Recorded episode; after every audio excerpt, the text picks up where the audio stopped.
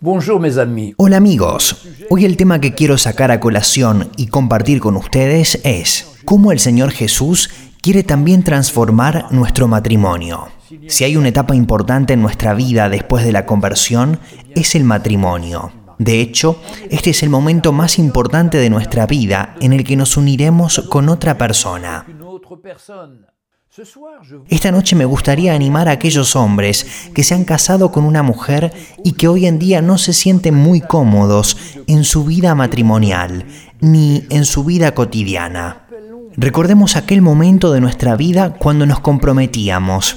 Estábamos tan emocionados con la vida que nos esperaba, porque estábamos seguros de haber encontrado una perla de gran valor. Pero el problema no vino de ella, sino de nosotros mientras vivíamos con una alta estima de nosotros mismos. Habíamos vivido una vida de solteros como hombres perfectos, agradables, llenos de vida y de esperanza. Teníamos todas las cualidades para aportar a este futuro matrimonio.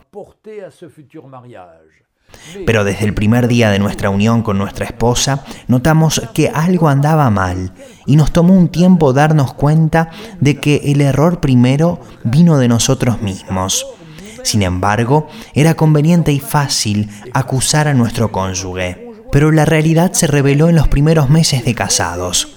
Era como si estuviésemos en la adolescencia, interesados en salir a conversar con nuestros amigos afuera, antes de afrontar la situación en casa, a pesar de que en ese momento ya conocíamos al Señor Jesús y lo que hizo por nosotros en la cruz, para perdonar nuestros pecados y para darnos una nueva vida. Ce qu'il avait accompli pour nous à la croix afin de nous pardonner nos péchés et de nous donner une vie nouvelle. Esto es cierto, pero lamentablemente no habíamos aprendido lo suficiente de Dios. Ya los primeros conflictos venían rápidamente, especialmente cuando mi esposa quería visitar a sus padres, a sus propios amigos, al elegir el estilo de los muebles que debíamos comprar, etc. Los temas eran variados y numerosos. Cada pequeño detalle se convirtió rápidamente en un problema entre nosotros. De hecho, descubrimos que los dos todavía éramos adolescentes y que no habíamos terminado de crecer para convertirnos en un hombre y en una mujer, mientras pensábamos que éramos adultos e incluso, ¿por qué no también maestros? Porque en ese momento nuestro orgullo no tenía límites. Estábamos tan orgullosos de nosotros mismos y totalmente ciegos. Recuerdo el día de nuestra boda. Me levanté de la mesa para declarar frente a todos que yo era verdaderamente el hombre más afortunado y feliz de todos por haber encontrado una joya llamada Sonia. Realmente estaba en la cima del orgullo y de la ceguera. A menudo digo que estar enamorado te ciega, pero que el matrimonio te devuelve la vista, y yo estaba a punto de recobrarla.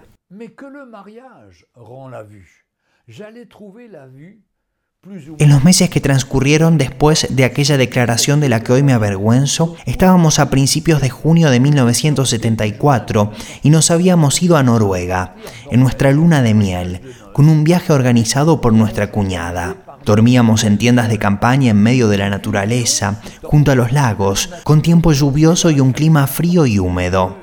Así que a los pocos días regresamos a Francia, donde fui instructor en un campamento juvenil en Mata, en Chagon Maritime. Estaba tan eufórico que olvidé de mirar la fecha del campamento y llegamos ocho días antes de que comenzara, cuando recién se estaba comenzando a preparar el predio. Cuando llegamos, rápidamente nos dimos cuenta de que había un problema con la fecha y vimos que el campamento empezaba una semana más tarde y no teníamos nada planeado para los próximos ocho días. Entonces nos dimos cuenta de que mi hermana y su esposo eran directores en una colonia en la isla de Olerón y fuimos a reunirnos con ellos y nos quedamos allí por unos días. Pero durante este campamento yo era un joven extravagante, especialmente con las chicas, y no me daba cuenta de que eso también tenía que cambiar. No fue nada fácil para mi esposa hasta que un día me habló de todo corazón. Creo que me casé con un niño y tuve que admitir que era verdad. Tenía un concepto tan alto de mí mismo que me costó mucho asumirlo. Pero tenía razón, todavía era un niño, a pesar de que ahora estaba casado y de que tenía la responsabilidad de mi esposa. Recuerdo ese primer año de matrimonio en el que tuve un trabajo como orador, representante de la imprenta nacional. Ganaba muy bien, pero olvidé de apartar algo de dinero para pagar mis impuestos. Y llegado septiembre, no pude pagar mis deudas. Y fue mi esposa quien había ahorrado durante toda su juventud, cuando trabajaba como secretaria, separando el dinero para su ajuar de bodas, quien terminó pagando esa enorme factura de impuestos. Avec ce travail. Et c'est ma femme qui avait économisé durant toute sa jeunesse, alors qu'elle était secrétaire dactylo, pour préparer son trousseau de mariage qui allait régler cette énorme facture des impôts. En ese momento todavía vivíamos bajo la necesidad de que los jóvenes prepararan su ajuar de boda, algo que hubiera sido de gran ayuda para muchos de ustedes. A nivel del certificado de estudios, las jóvenes también preparaban atuendos, sábanas, vajillas, cubiertos. También tomaban clases en la escuela de la casa para aprender a gestionar su futuro hogar, alimentos, presupuesto, planchado, costura, mantenimiento de la vivienda, etc. En cuanto a los varones, aprendíamos un poco de mecánica, fontanería, electricidad y también a cuidar gallinas y conejos. Era una educación concreta y práctica. A menudo digo que la felicidad no está en el matrimonio. Eso creía antes de casarme. La felicidad está en tener una relación personal con el Señor. No es el matrimonio lo que arreglará las cosas. Al contrario, el matrimonio las complicará. Después de darnos cuenta de nuestros problemas matrimoniales, nos fuimos a vivir a Parly 2, a un departamento muy lindo pero después de haber vivido durante un año nunca habíamos conocido a nuestros vecinos de al lado.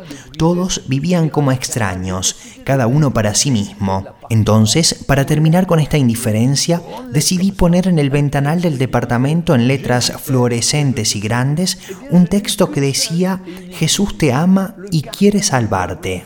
Después de eso, solo tuve una única visita era el encargado del edificio pidiéndome que retire mi mensaje de inmediato, porque estaba prohibido poner textos políticos o religiosos en los ventanales de los apartamentos. Entonces comprendimos que teníamos que mudarnos de este lugar. Nos fuimos a vivir a un pequeño pueblo llamado Orgueval, en otra parte de la región parisina, y en donde pudimos conocer a nuestros vecinos e invitarlos a nuestra casa, y darles el testimonio de nuestra vida como cristianos. En aquel lugar, la gente era muy educada y amable con nosotros y pudimos hacer algunas amistades. Y así pudimos reunirnos individualmente con algunos y muchos entregaron sus vidas al Señor Jesús. Y así fue como comenzamos a hacer cassettes de audio con nuestro testimonio, contando cómo conocimos al Señor, acompañados de canciones de un grupo de alabanzas, y al final invitábamos a nuestros oyentes a que se conviertan también ellos al Señor Jesucristo. También hacíamos cassettes con mensajes de diferentes pastores y los distribuíamos entre la gente. Y así, aquellas personas tenían más posibilidades de elegir mensajes y de crecer en el conocimiento de Dios. Les distribuer à chacun.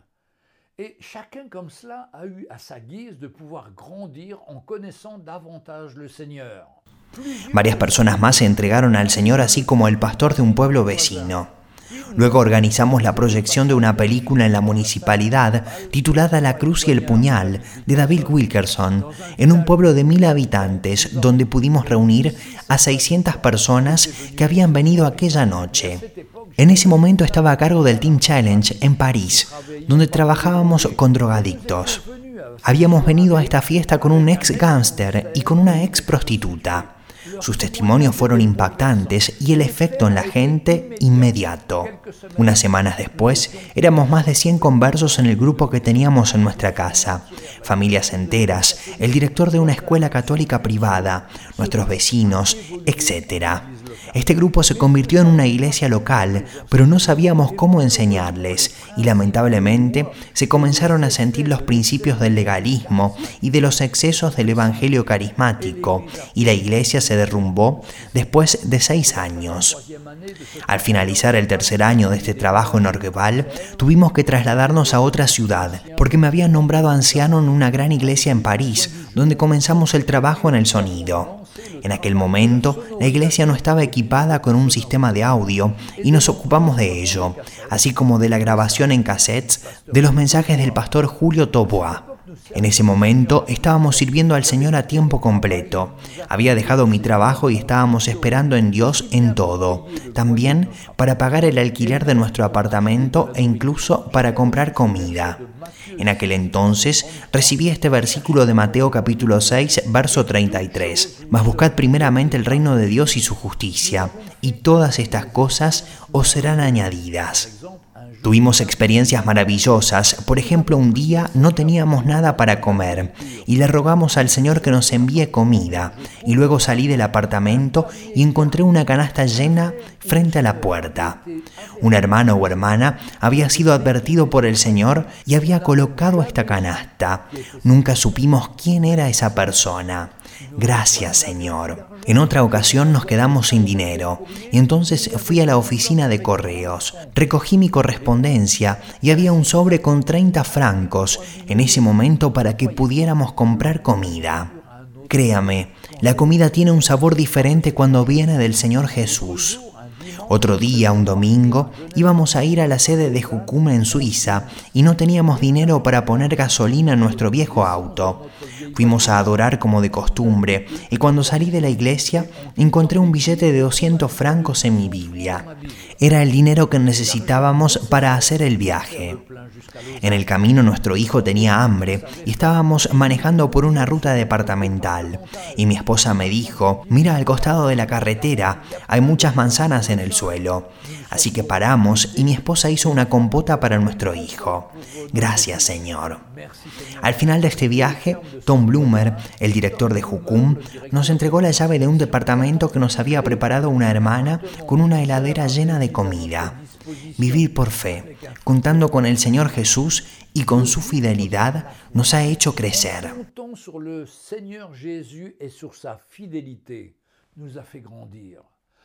Mi socorro viene de Jehová, que ha hecho los cielos y la tierra. Salmo 121, verso 2. Este es el mejor entrenamiento que puedes recibir.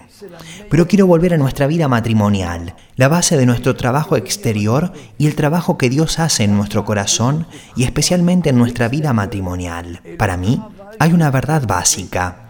Nuestra primera iglesia está en la casa. No tiene sentido animar a otros en una congregación local si nuestra vida hogareña no refleja esta relación con el Señor y si no le da la gloria al Señor.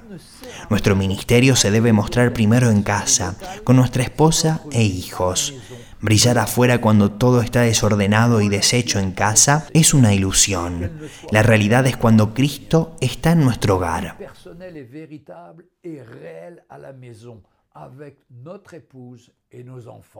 Briller à l'extérieur quand tout est en désordre et défaite à la maison est un leurre, une illusion. La réalité est en Christ à la maison.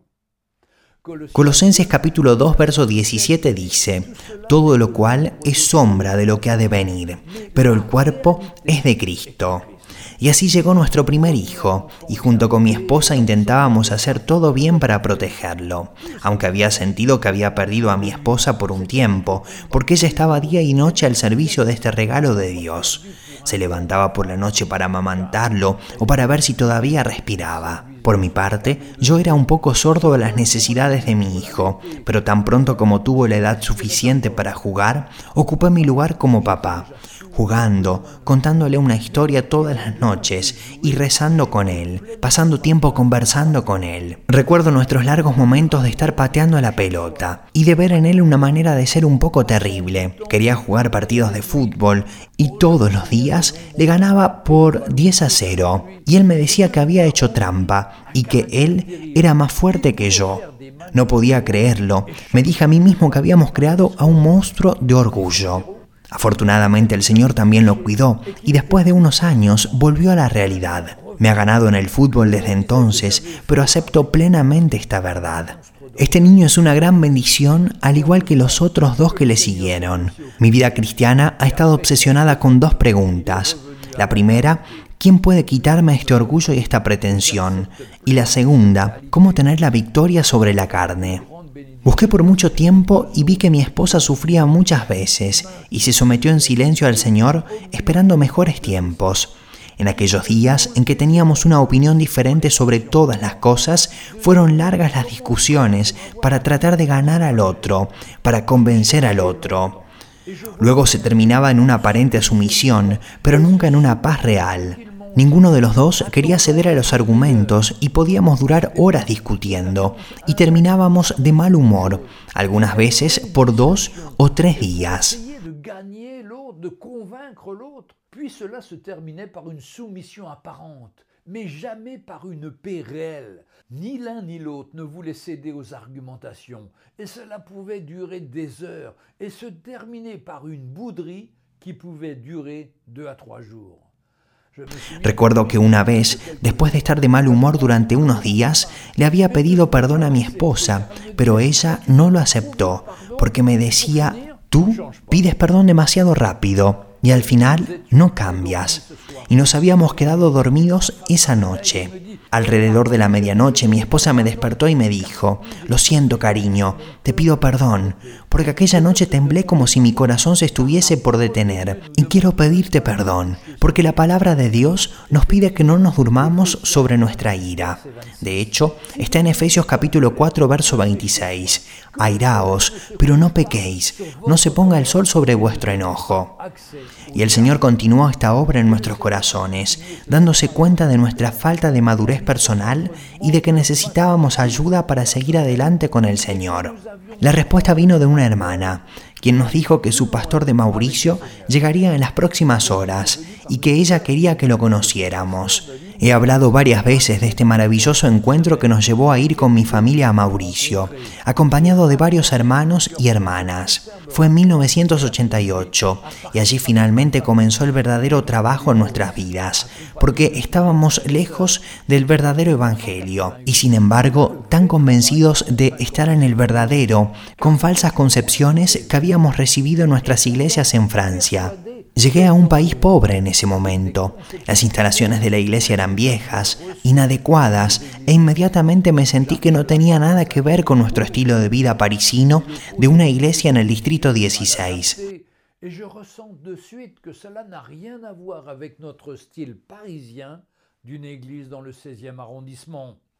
Así que me encontré con el pastor Micardi y le pregunté dónde estaban los ancianos de la iglesia.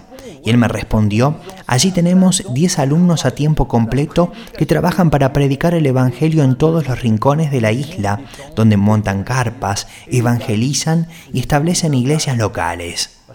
Pero pastor, ¿no entendió mi pregunta?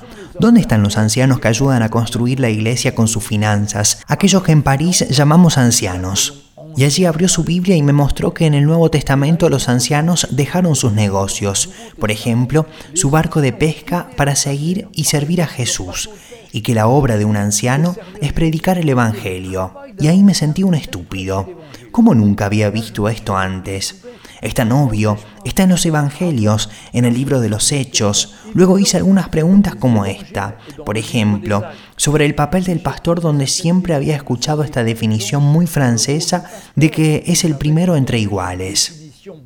Es decir, en francés cotidiano, el líder de todos los antiguos, o según la traducción de otros, el dictador, aquel con quien siempre debemos alinearnos y siempre tenemos que decir amén, gracias pastor. Y allí me explicó que el pastor es ante todo un anciano, sujeto a los ancianos, y que no puede dirigir la iglesia como un negocio, sino con un espíritu de humildad y de quebrantamiento, que es el responsable ante los ancianos por lo que predica y por lo que desea traer a la iglesia, que debe tener un espíritu de sumisión al cuerpo de los ancianos y estar en armonía con ellos en el Señor. Qué impacto y qué bueno fue volver a la palabra de Dios con un espíritu de humildad, du Seigneur.